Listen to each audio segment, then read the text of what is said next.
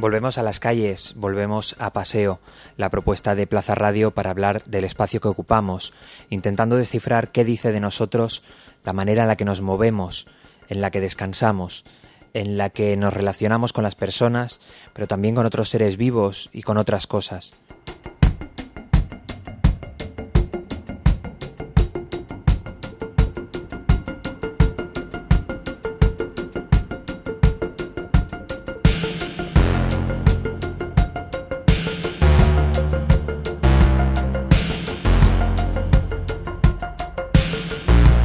El año pasado pudimos hablar de andar como práctica estética.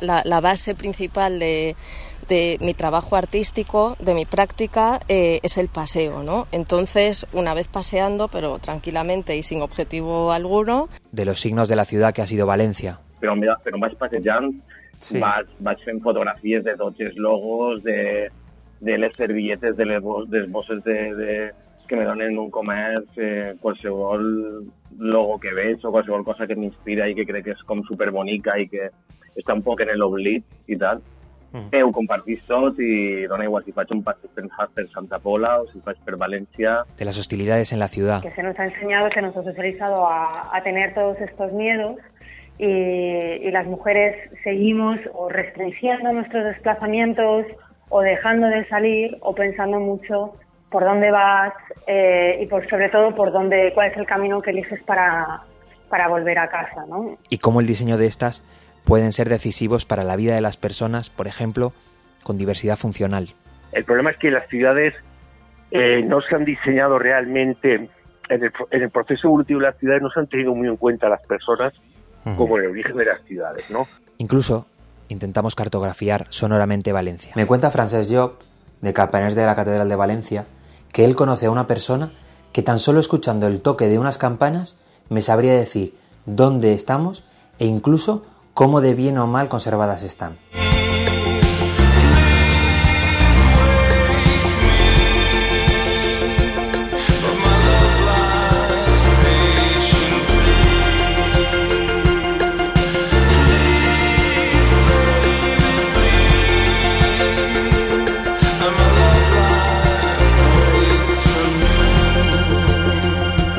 Han pasado 12 meses desde la primera temporada de Paseo y la sensación es que entonces nos estábamos reencontrando con la calle tras esas semanas de confinamiento más duro.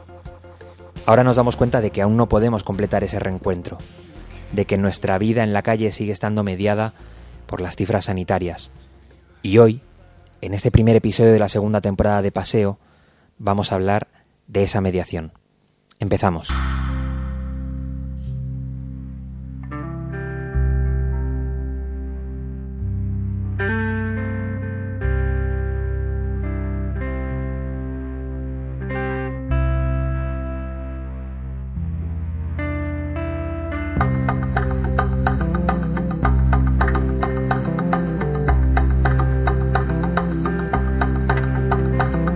La soledad no deseada se diferencia del aislamiento en que este último es una situación objetiva de ausencia de relaciones sociales y de contacto con otros. También es diferente el hecho de vivir solo o sola cuando no se asocia necesariamente a experimentar sentimiento de soledad.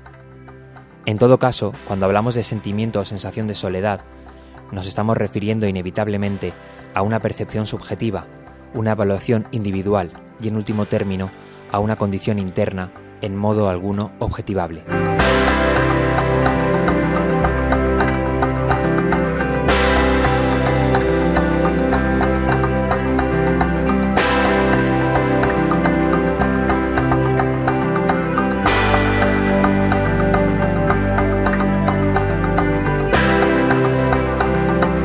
Tras el aislamiento forzado por la COVID-19, cada uno hizo camino al andar para intentar reestructurar sus paradigmas vitales y volver a aquello que vivía y, por qué no, también a aquello a lo que aspiraba.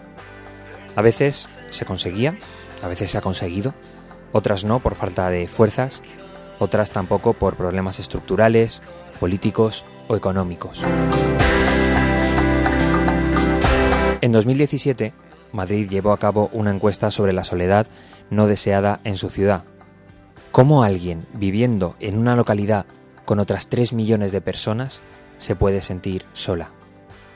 Pues 4 de cada 10 personas confiesa haber sentido soledad. Una de cada 10 bastantes veces o siempre. Los datos en bruto se polarizan cuando se baja al barro. Si participas menos en las actividades de tu barrio, eres de clase obrera, consumes más alcohol o fumas más, tienes la sensación de no ser tan útil como el resto de personas que te rodean o simplemente vives solo, tienes más posibilidades de sentirte solo. Y siempre, siempre, en cada factor, sea cual sea, si eres mujer, se agrava la posibilidad. Las cuotas en las diferentes situaciones oscilan, pero casi nunca bajan de un 15% en las situaciones más desfavorables. El mismo informe señala lo siguiente, textualmente. Las personas más jóvenes, de 16 a 24 años, dicen sentirse solas con más frecuencia que los grupos de mayor edad. Las mujeres más solas que los hombres. Las personas solteras o viudas o con mala salud o con condiciones limitantes con mayor frecuencia también identificaron tres perfiles de personas con riesgo específico de sentirse solas. 1. Personas mayores viudas que viven solas con problemas de salud a largo plazo. 2. Personas solteras de mediana edad también con problemas de salud a largo plazo. 3. Personas inquilinas más jóvenes con poca confianza y sentido de pertenencia a su zona. De hecho, se incide en algo después. Dice, la frecuencia de sentimiento de soledad en jóvenes es uno de los hallazgos de este análisis, que sugiere la necesidad de estudios de las diferentes etapas de la vida, profundizando en los factores de riesgo y sobre todo de protección específicos sobre los que se pueda actuar. Los jóvenes, que somos tachados de hedonistas, nos sentimos solos y necesitamos una red afectiva mayor para nuestro bienestar emocional y psicológico. Los prejuicios a los jóvenes por comportamientos aislados y los análisis que descontextualizan el ámbito laboral, familiar y política de nuestra generación niega lo obvio. La ciudad no responde a la necesidad intrínseca de relacionarnos, mucho más cuando vivimos la época dorada de las relaciones en el ámbito digital a través de las redes sociales.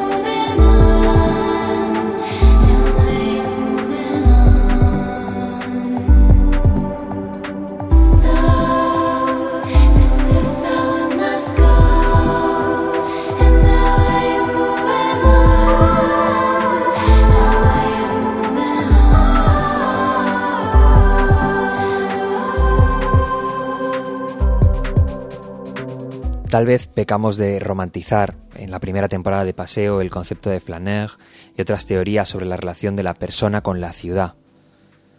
Como el espacio hipervitaminado de la ciudad, que tiene de todo, en la que puedes conocer a quien quieras, puede convertirse en un pozo de soledad. Yo no lo he contado nunca públicamente, aunque tampoco lo llevo con vergüenza, pero en marzo de 2020, tras seis meses viviendo en Valencia después de haberlo hecho otro cuarto de siglo de mi vida en Sagunto, el confinamiento fue el principio de algo insólito para mí. Un sentimiento extraño que me inundó, que no sabía gestionar, que afectaba a la manera en la que me relacionaba con las personas más cercanas a mí, y que sin duda deterioró mi capacidad de concentración en cualquier ámbito. Me empecé a dar cuenta los primeros días del confinamiento, cuando mi preocupación por la actualidad era obsesiva y me quitaban el sueño literalmente Cosas como de qué manera se iban a confinar las personas sin techo. Más tarde empecé a notar que las bromas me dejaban de hacer gracia, que no sonreía durante el día, que no apetecía hacer aquellas soluciones contra el aburrimiento que no paraban de recomendarnos en todas partes. Una vez fuera del confinamiento, la cosa no mejoró sustancialmente. El reencuentro con mis amigas y mis amigos, con mi familia y mi pareja me lo confirmó. No era el Álvaro de antes, el Álvaro de Sagunto. En septiembre decidí ir a terapia. Busqué y encontré a Gloria Arocha, que me estuvo tratando cerca de medio año. Ahí nos dimos cuenta que la pandemia había acelerado un proceso que en realidad tenía otro origen, pasar de un pueblo de unos 20.000 habitantes a una gran ciudad, de abandonar la rutina diaria de mi red afectiva por la agenda frenética de Valencia, alejarme de las personas a las que más quería por la comodidad que se supone que ofrece un lugar como este. Lo que me encontré, que en principio me emocionaba, era un barrio dormitorio, sin actividad social, sin casi comercios de proximidad, sin posibilidad de mandar un WhatsApp a un amigo para tomar una cerveza en cinco minutos en el bar de la esquina.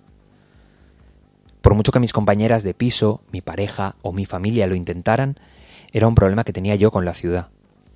El pilar de mi socialización se había desmoronado, y antes de darme cuenta de que tenía que restaurarlo de alguna manera en mi nueva vida, nos encierran dos meses y nos alertan de que la socialización es peligrosa. Y así llevamos año y medio. Mi madre lo cuenta así. Yo en el confinamiento lo que notaba cuando hablaba contigo era que estabas eh, eso más triste, más decaído. Eh, tú eres de hablar mucho y compartíamos eh, pues menos cosas en el sentido que tenías muchísimas menos cosas que contarme y, y más apático. Mm, aunque habláramos todos los días, era un poco como, como un guion. ¿Qué tal? ¿Qué has hecho? ¿Qué has comido? ¿Qué has dejado de comer? ¿Todo bien? Sí. Mm, tú siempre comentabas que muy bien, todo bien, todo bien. Pero yo creo que fue luego triste cuando, cuando acabó y me dijiste que te había sentido tan solo. Mm, porque en su momento tú a mí no me lo, no me lo dijiste, ¿vale? solo me, decías que estabas bien y que, no querías venir porque no debías de venir y que trabajabas mucho. Pero claro, lo triste fue cuando, cuando pudimos hablar más y dijiste pues lo, lo solo que te sentías, lo largo que se te hacían las noches, que no dormías tan bien. Y, y bueno, a toro pasado. Mm. ¿Sabes? Entonces es cuando aunque en ese momento sí que estás notando que, que, no es igual y que el estado de ánimo no es el mismo, mm, al no vernos tampoco se alcanza, yo no alcanzaba, ¿vale? A, ver el grado de, de tristeza que tú tenías por estar solo. ¿Tú percibes que el haberme mudado a Valencia de Sagunto, que tenía como un ambiente y unos amigos muy concretos, ha hecho que este pues me sienta un poco más solo? A ver, yo creo, yo creo que, que son etapas. Aquí tenías tu etapa de, sobre todo el último año que acababas de cenar, que ibas a ver a uno, ibas a ver a otro, te tomabas una, eh, una cerveza, te mm. tomabas un café, tenías mucho a de golpe y porrazo meterte en Valencia también te ayuda el estar compartiendo piso, que no es lo mismo estar solo, que te llevas muy bien con tus compañeros, que tenéis muchas cosas en común. Y yo creo que, que sí, algo sí que lo has notado. A ver, Sagunto, tú eras Sagunto y, un martes te ibas a tomar una cerveza, venías de trabajar y eran las tantas y aunque fuera a salir a la esquina a ver a Gorka, salías y te tomabas un café o pegabas una charrada y venías a las 12. Mm. Yo en Valencia ya no sé si lo haces porque al tener los compañeros lo haces en casa, pero sí que tenías como más, más, más vida. Más vida de, pues ahora hemos quedado a almorzar, pues nos vamos a tomar un café, pues he quedado en casa de este, he quedado, aunque fuera media horita, pero esa media hora sí que la utilizabas y era hasta entre semana. Yo en Valencia mm, creo que esa media hora no la tienes, no. Y yo, eh, pues sí que te veo más agobiado, trabajas más en casa, mm, estás en la capital, no estás en el pueblo. Y mi pareja, así. Me pasa que la época en la que tú estabas leyendo triste y tal, eh, la tengo un poco difumina però tinc un record molt nítid d'un dia en el teu pis, o sigui, en el pis nou, o sigui, és a dir, que ja, ja estaves en, en València, eh, com que me recorde de que me vaig sentir que jo estava exigint estar bé. Mm, com que te notava trist, ja portava temps eh, no tanto i, i comentant amb tu, i com que per primera, per primera volta vaig ser conscient que t'estava jo exigint que estigueres bé. I entonces me vas donar compte de que estaves mal i que jo m'estava portant també. Que no sabia actuar en com tu estaves perquè tampoc ho entenia, ni tu eres capaç d'explicar-me què et passava, saps? Mm -hmm. que no, no tenia una resposta clara per la teva part i ja hi vaig com intentar aprendre a, a gestionar-ho i jo te sentia com apàtic, no sé, com, com que no eres tu, no volies eixir, no tenies ganes de plans, tu sempre has sigut molt, pues molt festero en, en estos sense segon i tal, pues com que no sé, ho vaig notar en moltes coses. Era tristeza, o sigui, jo, jo te notava trist, no eres tu, jo, jo sabia, o sea, jo pensava, no és Álvaro, havies canviat un muntó, I, I tu creus que això va començar o va, entre cometes, explotar en... amb el confinament o que abans del confinament, quan jo vaig arribar a València, és a dir, on creus que va passar jo ser el canvi mm. o va ser que el confinament ho va agreujar o... El, el confinament ho va ho va magnificar totalment, sí, però abans tu ja estaves malament. O sigui, jo, jo crec que el canvi de, de mudar-te a, a la ciutat és el canvi principal que et va ficar trist. Mm. I el confinament, evidentment, més encara. Jo crec que el factor d'estar lluny de ta mare, sobretot, i damunt després en el confinament, altra volta, eh, una situació en la que tot el món estava passant el confinament en les famílies, estar tu també lluny de, de ta casa d'ací, jo crec que això també te va ficar molt més trist. Seria un cúmul de coses també per un poquet ruptura en les amistats d'ací, no ruptura, però que, que era, estaves més l'allunyament físic de, de que ells també estaven en altres llocs i tal, però que abans del confinament jo ja te notava un poquet apagat, més trist i no sé, com un poquet absència, com que estaves absent i no sé, no sabría explicarlo, pero con que no, no, la teua esencia no era la, la, la de siempre, ¿sabes? Gloria Arocha, mi psicóloga, con la que llevo sin hablar, en cierto sentido, afortunadamente, desde enero, ha aceptado mi invitación para hablar sobre la soledad en la ciudad.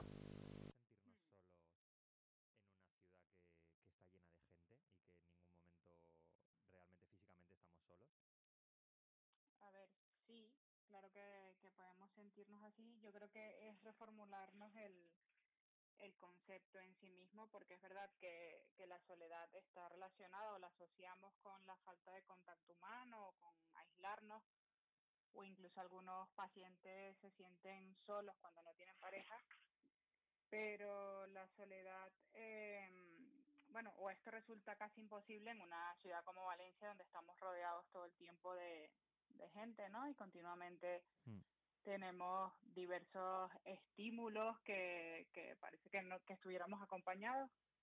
Sin embargo, la soledad es un estado mental, como lo puede ser la depresión o la ansiedad, y al fin y al cabo tiene que ver con cómo nos sentimos. Y dentro de esos sentimientos está la tristeza, la desesperanza, la ansiedad, que es una respuesta que se activa como, como un mecanismo de defensa cuando pasamos mucho tiempo aislados. Entonces, si tú venías de un pueblo y en ese proceso de adaptación a llegar a Valencia eh, necesitaste un tiempo, pues se activaron todos esos mecanismos precisamente para, para poder encontrar ese equilibrio nuevamente de, de, satisfacer esa necesidad de contacto social que tenemos los, los seres humanos. ¿Y, ¿Y de qué manera nos puede afectar el, el, convivir con el ritmo, con el ir y venir de un sitio para otro y no tener como tiempo para, no sé, a lo mejor parar, socializar o tener tiempo para, uno mismo? Vale, eh, bueno, eh, el ritmo de vida que llevamos actualmente en una sociedad eh, capitalista, consumista, pues donde se nos premia, no sé, estar como menos vinculados con nuestras emociones, pues no tenemos tiempo realmente de tener esa conexión emocional con el ritmo de vida de una ciudad grande. Tampoco tenemos tanto tiempo como de hacer tribu y de encontrarnos eh, emocionalmente con gente que nos apoye y que nos que nos sintamos cómodos o que nos refuercen. Entonces es un cambio importante cuando nos mudamos a una ciudad grande. Eh, hay que cuidar esos espacios, eh, buscar formas de vincularnos y, y, si no los tenemos o no somos conscientes de esas necesidades, pues vivir en una ciudad grande nos, puede hacer sentir solos.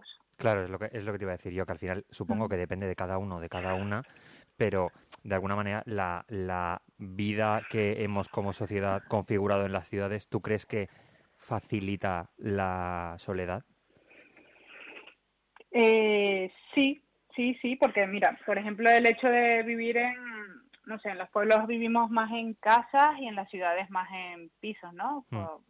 Y a lo mejor tienes muchos más vecinos de los que podrías tener en un pueblo, si lo pones un poco en contexto de, cantidad de gente alrededor. Sí. Pero yo estoy casi segura de que la mayoría de nosotros no conocemos a, nuestros vecinos, no, no sabemos a qué se dedican, ni, ni quiénes son sus padres, o no nos hemos preocupado por eso y no es algo que está como bien visto incluso, es como que cada quien va a lo suyo y, y, se vuelve un poco una sociedad individualista y, eso va en contra de natura de cómo somos los seres humanos. Supongo, te, iba a decir algún consejo, ya me has dicho unos cuantos. Supongo que conocer a nuestros vecinos podría ser una, una técnica, a mí me sirvió. Eh, exacto.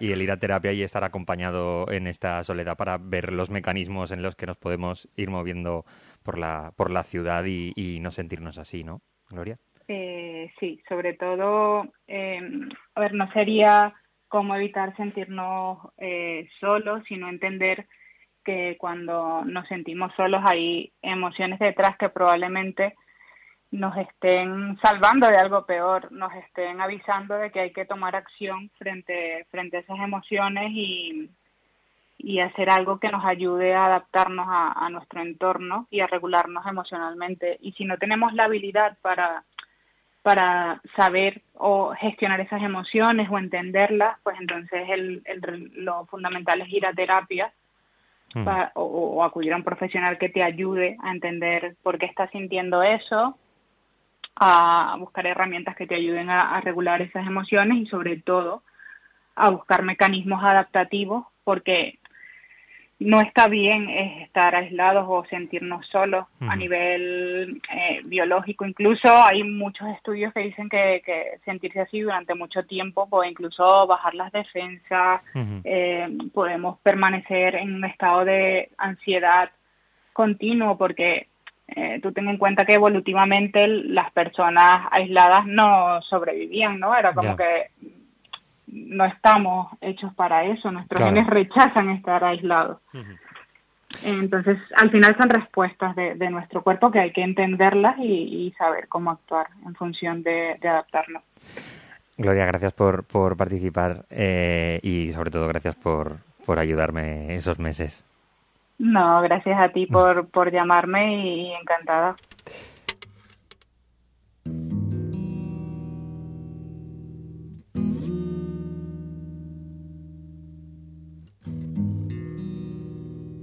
I sents que m'he recuperat o que com que la ciutat ja m'ha fet d'una manera i no he recuperat l'Alvaro que era así. No, home, clar, sí, sí que t'ha recuperat. Home, és que va ser eh, canvio, canvi vertiginós lo d'anar a la psicòloga, per exemple. O sea, el fet de tu donar-te compte de que sí que te passava algo i admetre primerament que, que no estava sent l'Álvaro de sempre, ja, ja va ser un pas, però és que en, en poquíssim temps vares canviar un muntó i ara mateix jo sí que te note com abans, te note inclús millor perquè crec que, crec que has fet un, com una evolució, t'has adaptat i en aquest període d'adaptació també has, has millorat la teva relació en la ciutat i com és Álvaro en la ciutat, quins amics té la ciutat, com se mou, eh, com se desenvolupa socialment. Jo crec que sí que has canviat ja millor. O sigui, crec que estàs eh, millor que quan estaves bé abans de tot, en, ja en, en.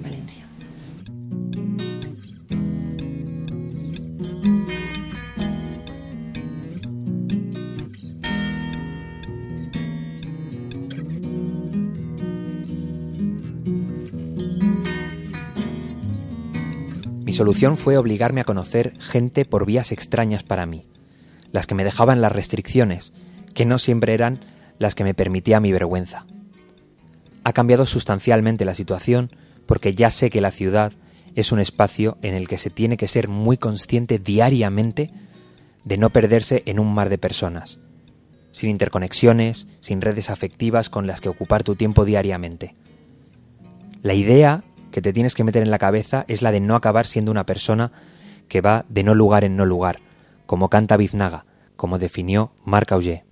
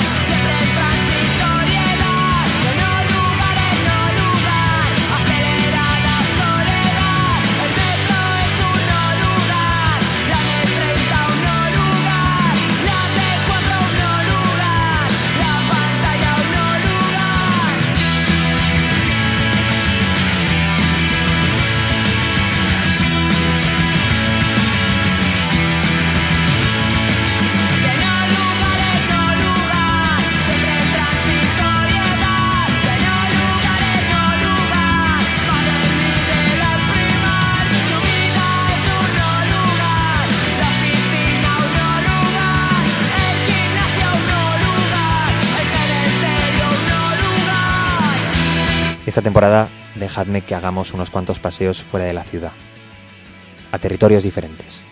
Yo de verdad que lo necesito. Estoy seguro que muchas personas que me estáis escuchando también lo necesitáis. Exploremos otros caminos, otros que no son posibles en la ciudad.